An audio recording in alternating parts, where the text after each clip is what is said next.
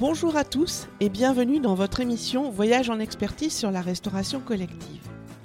Aujourd'hui, nous nous posons la question quelles sont les caractéristiques essentielles de la liaison froide Sujet qui fait partie du deuxième processus opérationnel, celui de la production en cuisine. Nous avons vu dans l'épisode précédent qu'il peut être intéressant dans certains cas de ne pas avoir une colocalisation dans le temps et ou dans l'espace entre les activités de production alimentaire et la consommation des repas. C'est le cas par exemple lorsqu'on a peu de personnel cuisinant à sa disposition et au contraire de nombreux espaces de consommation. C'est par exemple le cas pour la restauration des enfants en école primaire dans une grande commune. On va donc chercher à regrouper les compétences cuisinantes au sein d'une cuisine qui va distribuer des repas dans plusieurs lieux de consommation, lieux appelés satellites. Cette organisation permet également de faire des économies d'échelle en matière de production et d'investissement. Nous aborderons aujourd'hui le process de liaison froide, qui est le modèle dominant des grandes cuisines centrales, notamment en restauration scolaire. La liaison froide est un procédé de conservation des aliments avant leur consommation, au cours de laquelle les denrées subissent immédiatement après leur préparation et ou leur cuisson une réfrigération rapide avant d'être stockées à basse température. Suivant la durée de conservation recherchée, quelques jours ou quelques mois, on procède à une liaison froide positive ou une liaison froide négative. La liaison froide négative, donc surgelée, est fréquente en Allemagne, mais très peu utilisée en France. Je ne la détaillerai pas.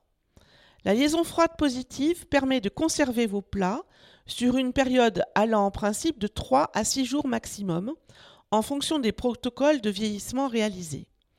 Des délais plus courts pour des produits très sensibles bactériologiquement, comme les crevettes, peuvent être également observés.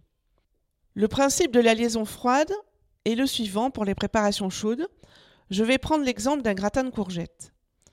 Le gratin est d'abord cuit et la température de fin de cuisson doit être supérieure à 63 degrés.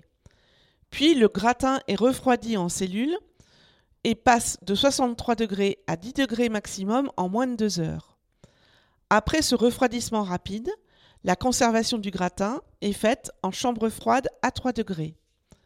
Lors du transport du gratin en camion réfrigéré ou en conteneur isotherme, le produit est maintenu à une température inférieure à 3 degrés. La température est ensuite vérifiée à réception sur le satellite la conservation se fait obligatoirement en enceinte froide à une température inférieure à 3 degrés. La remontée en température à plus de 63 degrés se fait ensuite en moins d'une heure. Enfin, le gratin est maintenu à 63 degrés jusqu'au moment de sa consommation. Le process est nettement plus simple pour les préparations froides. Je vais prendre l'exemple de carottes râpées.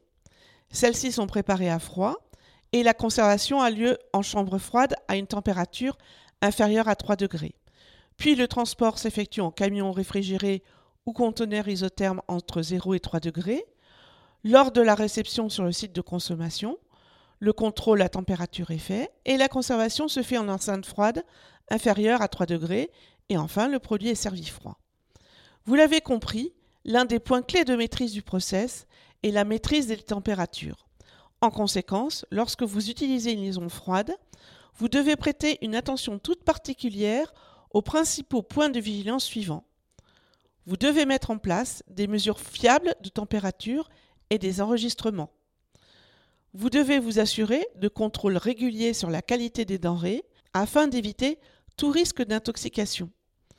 Le matériel utilisé pour maintenir les températures doit être conforme et vérifié régulièrement.